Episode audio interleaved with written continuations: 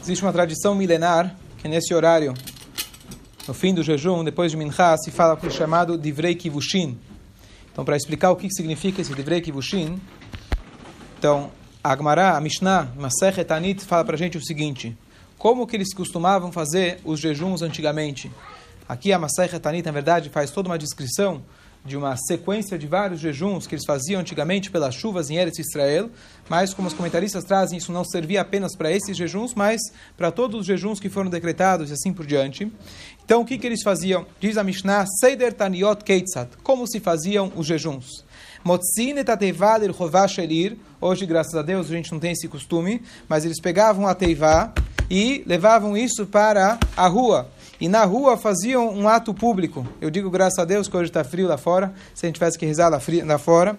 E venotnim efer makle al gabe ateiva uberosh uberosh. E se pegavam cinzas e se colocavam cinzas em cima da teivá, se colocavam em cima, em cima do nasi, do líder, e do av beidin, do homem que era o, o, o encarregado do tribunal, e cada um também pegava cinza e colocava na sua cabeça. A gente faz uma lembrança disso quando? Do luto e Tisha B'Av. Azaken Shebahem, o mais velho que estava lá, não é o meu caso, mas aqui diz a Mishnah, Omer lifneiem divrei kivushin. Ele tinha que falar perante o povo divrei kivushin. A palavra em hebraico lichvosh significa conquistar. Então, na verdade, são palavras que conquistam o coração. Esse era o papel do ancião que estava lá, do rabino e etc. E o que, que ele falava? A Mishnah já dá a dica aqui de qual é o discurso que o rabino tem que falar nesse momento. Por isso eu escolhi a Mishnah, que é mais fácil, já está escrito aqui a Mishnah, só repetir lá a Mishnah juntos. Acheino, caros irmãos, Lonemar be'anshei Ninve, não está escrito sobre as pessoas de Ninve, só lembrando parênteses, a gente vê também no jejum, no final do Yom Kippur, no Minchá do Yom Kippur, a gente lê toda a passagem do Yoná, que foi engolido pelo peixe, assim por diante, na qual Deus mandou ele para ir para a cidade de Nínive, que sequer eram judeus, para que eles fizessem chuvá. E, finalmente, depois que ele negociou, não quis, foi engolido pelo peixe, ele acabou indo para lá. E ele despertou que as pessoas fizessem chuvá, e aí está escrito o quê? Vayar Elokim et sakam ve'etanitam. Não, desculpa. Lonemar be'anshein ve vayar Elokim et sakam ve'etanitam. Não está escrito em sobre as pessoas de Ninvé que Deus viu os seus é, sacos, na verdade, seriam as roupas rasgadas, e os seus jejuns. Não está escrito, não foi isso que fez com que Deus perdoasse. Não é o jejum que perdoa e não é as roupas rasgadas que perdoam. Ela Vayar a Elokim et masehem kishavu midarcham har'a. Deus viu os seus atos, que eles voltaram atrás, fizeram chuva, e foi isso que mudou o decreto sobre as palavras de Nineveh. Conclui a Mishnah dizendo, o Bakabalá, o Omer, está escrito nos profetas, Vekiru levavchem ve'al bigdechem. Rasguem os seus corações, os seus corações, e não as vossas roupas.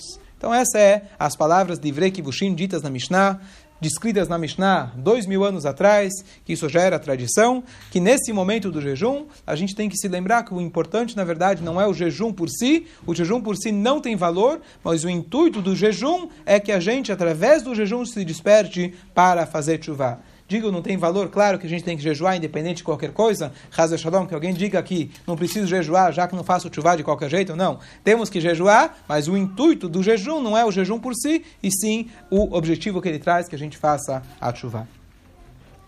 Então, pensando nesse assunto, eu separei três histórias, uma da Torá, uma da Guemará e uma um pouco mais contemporânea, só para a gente poder se incentivar e despertar um pouquinho para a chuva. A história da Torá é simples e está justamente na paraxá dessa semana. A paraxá dessa semana conta para gente o Bnei Korach Lomet. Os filhos de Korach, eles não morreram. Korach volta duas semanas atrás da história, que eles fizeram rebelião contra Moshe Rabbeinu. No final das contas, o Korach ele foi engolido, 250 pessoas foram engolidas, mas a Torá descreve para gente, apesar de que falou lá atrás que todos foram tragados pela terra, o que acontece? Bnei Korach, os filhos de Korach Lometo. Perguntam nossos sábios, como assim? Como que eles não morreram? Então, a verdade é que durante a rebelião, no início da rebelião, eles estavam acompanhando Korah, eles eram os filhos, eles levantavam madeira de Korah contra Moshe Rabbeinu. Só que, em algum momento, durante a rebelião, Hirheru Tshuva Belibam.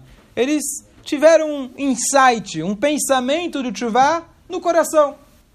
E na hora que eles então estavam caindo, sendo tragados pela terra, Nitbaser Lahem Begeinom fez para ele, Nitbaser, se tornou uma, uma, uma terra, um espaço, um, alça, um alçapão, qual seria a palavra? Um, uma plataforma, obrigado, dentro do buraco onde eles foram engolidos, e eles ficaram lá parados, e depois eles calaram e saíram.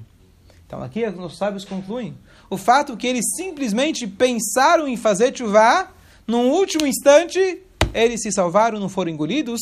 Na verdade, tinha sido isso que o Korach tinha enxergado, que os seus descendentes ia sair, o profeta Shmuel, que era grandioso, como Moshe e Aaron juntos, etc. Isso graças, na verdade, à chuva que os filhos dele tiveram nesse momento. Então aqui a gente conclui, primeiro ponto, de que só um pensamento de chuva, isso já é algo grandioso. Claro que não é suficiente, porque se eles tivessem feito chuva, eles sequer teriam caído no buraco. Eles caíram no buraco porque só pensaram na chuva. Porém, se eles tivessem tomado atitude, nem isso teria acontecido. Mas aqui a gente já vê o momento que a gente pensa em mudar, isso já tem um grande valor, ao ponto que eles foram poupados por causa disso. Essa é a história da Torá mencionada rapidamente na nossa Paraxá. Depois, tem uma história muito bonita na Gemara, história famosa, quando a gente fala de Tchuvá, talvez essa história, talvez a, o protótipo de Tchuvá, mas eu faço questão de ler dentro, tem os detalhes, e talvez pegar um detalhe aqui que a gente pode, talvez, aprender.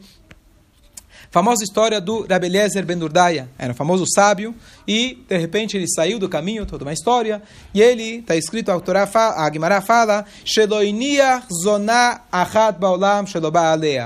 Não teve uma mulher de rua na qual ele não esteve com ela. Assim diz Agmará. Ele, quando quis pecar, a gente sabe, Deus nos livre, quando a pessoa é grande, quando ele cai, ele cai, o tombo é maior. E ele, então, chegou nesse nível. E um belo dia ele escutou de uma zona, uma mulher de rua, que ela estava distante, Bekrahei Ayam, distante, depois dos mares. E ela cobrava uma taxa muito alta, mas ele ouviu dizer que valia a pena.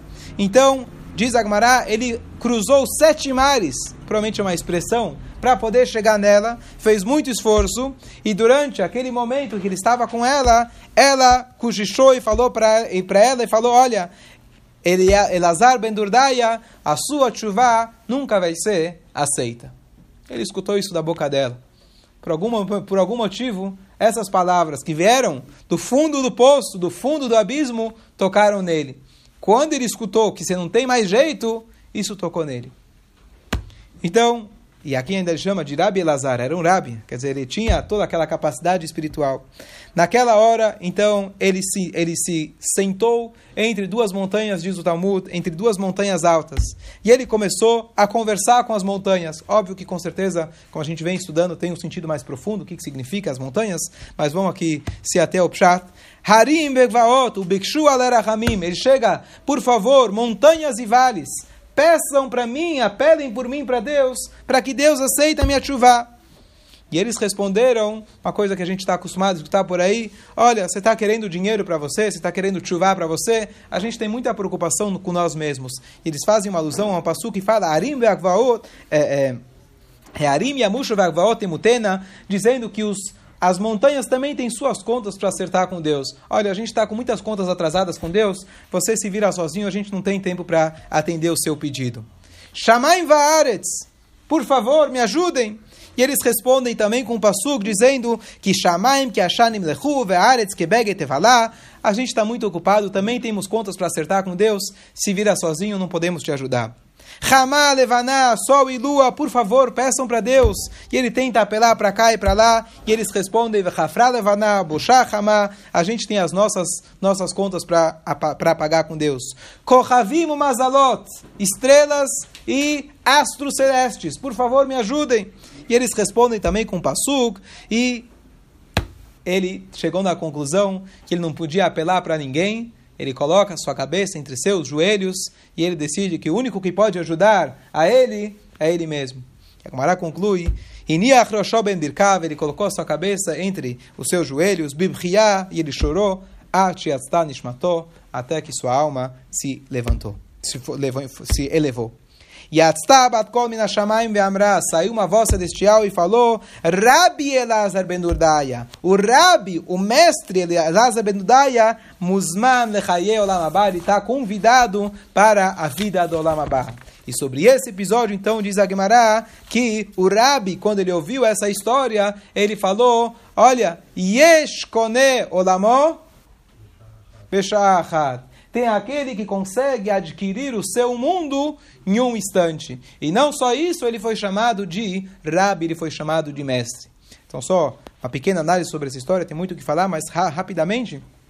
Rapidamente, a primeira lição é de que quando a gente precisa fazer chuva, o primeiro ponto da primeira história, basta às vezes um pensamento, mas não adianta você pedir ajuda para as montanhas, não adianta você pedir ajuda que seja para um tzadik, etc. No máximo, eles podem te orientar. Mas a chuva depende apenas de você só de você. Só quando ele decidiu fazer chuva, aí sim ele foi aceito. E aqueles que pensam, falam, poxa, esse homem foi o bom. Ele aproveitou esse mundo ao máximo e depois ainda ganhou o Lamabá. Não era isso que o Rebbe estava chorando. Você acha que o Rebbe estava com inveja? Poxa, queria eu aproveitar esse mundo, tá certo? E ainda ganhar o Lamabá. O Rebbe está descrito que ele era riquíssimo e ele nunca sequer aproveitou nada desse mundo. O que ele chorou, na verdade, era a força da chuva.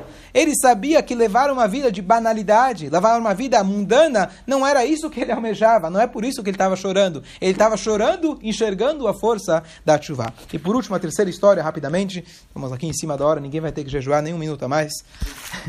então, a terceira história, Moshe de Lyon, na verdade, ele, ele, ele viveu, há, viveu há 700 anos atrás, ele, na verdade, foi quem difundiu, quem descobriu os livros do Zohar. Na verdade, quando ele difundiu os livros do Zohar, acharam que era mentira, porque ele atribuiu ele a Rabi Shimon Bar Yochai. E o pessoal falou, você, você escreveu um livro e está querendo ganhar dinheiro em cima, falando que isso aqui é do Rabi Shimon Bar Yochai. E finalmente foi aceito, e hoje é aceito a to por todos que o Zohar, na verdade, ele é, foi escrito pelo Rabi Shimon Bar Yochai. Mas basicamente tem uma história, um relato que conta que uma vez chegou para ele, tinha um Yehudi, que era extremamente pecador, e um belo dia eles se encontraram, Moshe falou para ele, não, faz chuva, conseguiu despertar ele para fazer chuva, e aos poucos ele foi se aproximando, ele falou para o Rabino, Rabino, eu estou pronto para fazer qualquer coisa.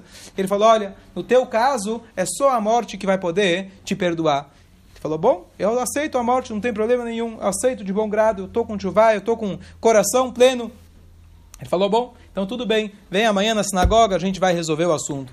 Ele vem na sinagoga e o rabino manda preparar aquela mesma poção que se fazia na época do Beit HaMikdash, quando alguém precisava ser queimado. Como que se queimava? Não era fogueira. Na verdade, se preparava, preparava oferet, que é, é chumbo, obrigado, chumbo quente, e colocava, na verdade, uma corda no pescoço da pessoa, entrar os detalhes, daí que ele abria a boca, e se jorrava o chumbo quente na boca dele, queimava por dentro, e assim se é, resolvia o assunto, tá certo? Espiava.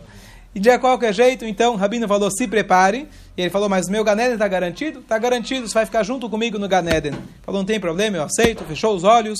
E o Rabino foi preparando a poção, e o Rabino falou para ele, faça o vidui. Ele fez o vidui, abriu a boca, fechou os olhos, só que na hora H ele percebe, ele recebe uma colher de mel na sua boca. E aí ele vira para o Rabino, Rabino, você está brincando comigo? Eu quero o Alamabá, eu quero que Deus me perdoe. Falou, não se preocupa, você já está perdoado. Então, o terceiro ponto da chuva, número um, a gente falou sobre o pensamento da chuva. Número dois, a chuva depende apenas de você e não mais ninguém. E o ponto número três, a chuva pode ser doída no começo, mas no fundo, no fundo, chuva é mel, como é doce como o mel.